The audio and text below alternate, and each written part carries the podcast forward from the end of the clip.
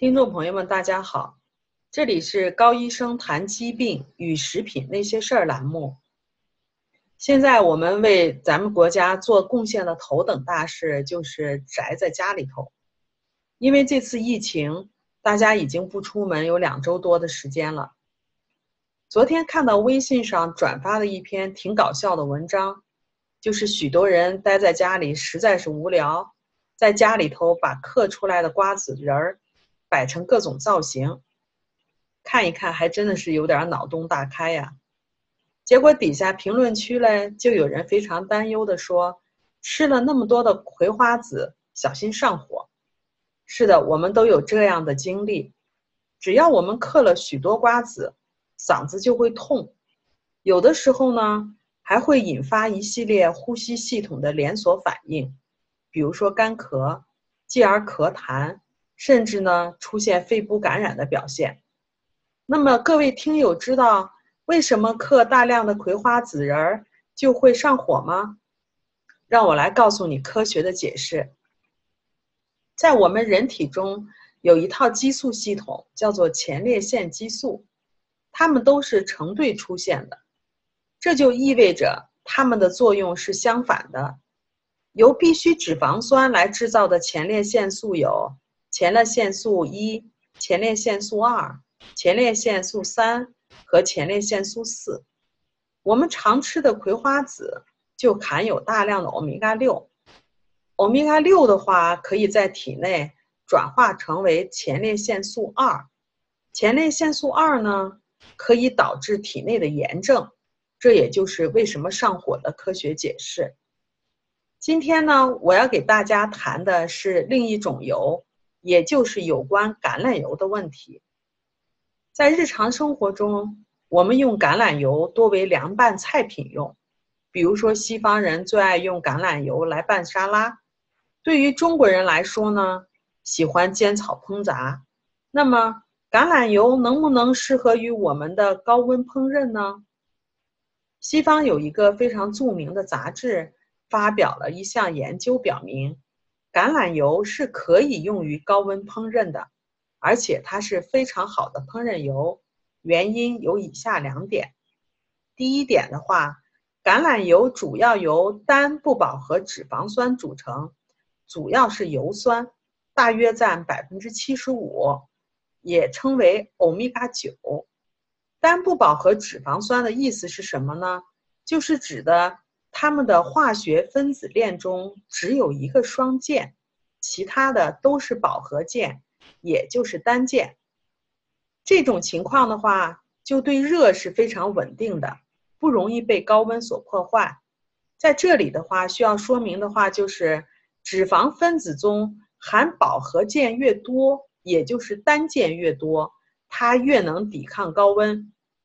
橄榄油在不饱和脂肪酸中所占的饱和键是最多的，所以它最适合于高温烹饪。最好的橄榄油的话是特级初榨，并且是冷榨的。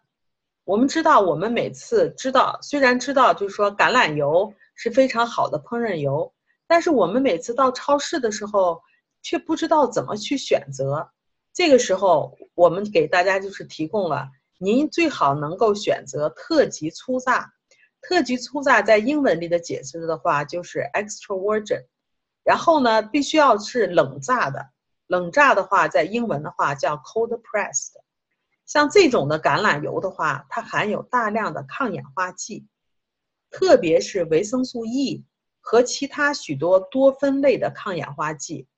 它们能够在高温下保护橄榄油不被破坏，也就是说不会被氧化。实验中，研究者把特级初榨的橄榄油加热到了一百八十度，持续了三十六个小时，然后呢去检查油的损伤程度，结果发现橄榄油的质量和其中很多的营养物质仍然是保持良好的状态。当然了。有一些抗氧化剂的话，还是被破坏了。除了它橄榄油可以保护油本身以外的话，特级初榨橄榄油对我们的身体健康还有多方面的好处。比如说，第一点，它可以预防心脏病的发生。研究发现，吃地中海饮食的国家，比如说希腊等国家，他们很少患有心脏病。这跟他们地中海饮食具有直接的关系。地中海饮食中的话，有含有大量的橄榄油。第二点的话，增加老年人体内抗氧化剂的水平，降低低密度脂蛋白，也就是 LDL。LDL 的话，在临床上我们称之为坏胆固醇。所以橄榄油的话，它有降低坏胆固醇的这个作用，它还有升高好胆固醇 HDL 的水平。所以，对我们的就是说老年人体内的这个抗氧化剂的水平的话，都有一个非常好的一个呃作用。再一个的话，它对心脏是非常好的。第三点的话，它有抗炎的作用。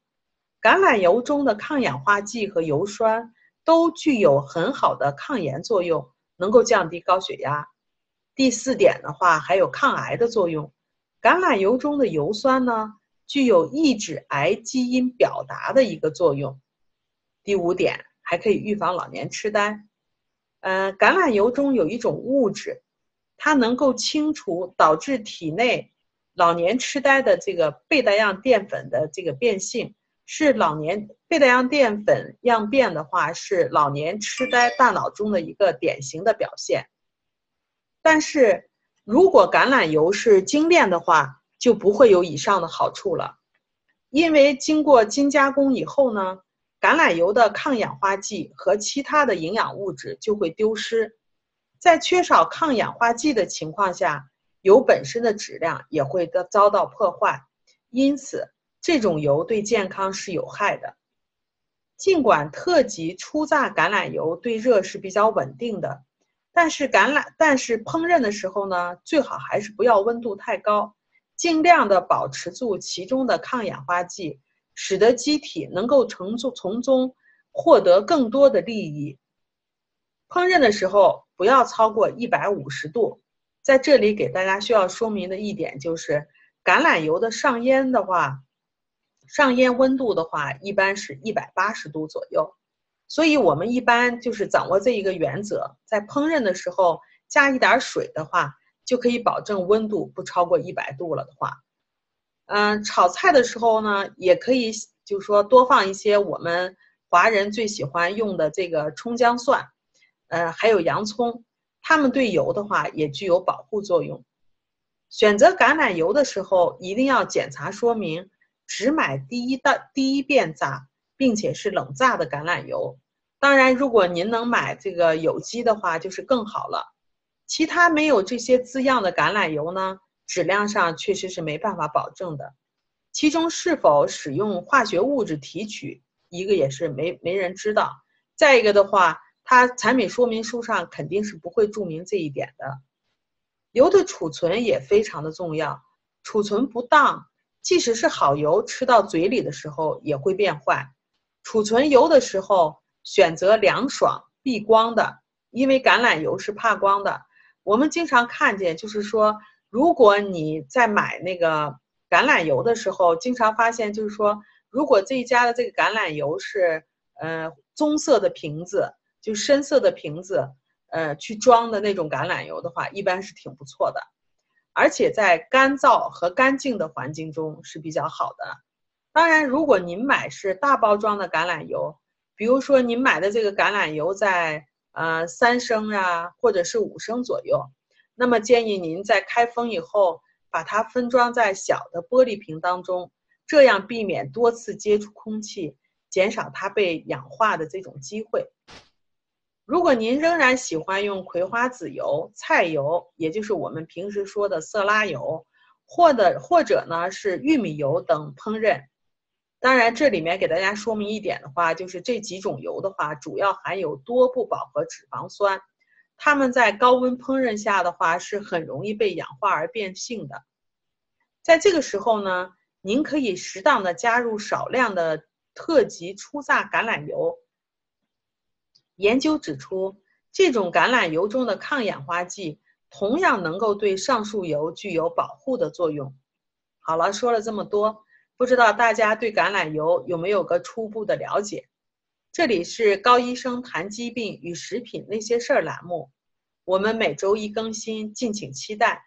我们也有微信群，感兴趣的朋友的话可以搜索 “ARNA 加拿大营养师公开课”和 “ARNA 甲状腺问题讨论群”，把您在生活中碰到的有关于食品或者是营养方面的疑惑告诉我们，我们在群里都会给您一一做出解答。请跟着我们，让您自己和家人变得越来越健康。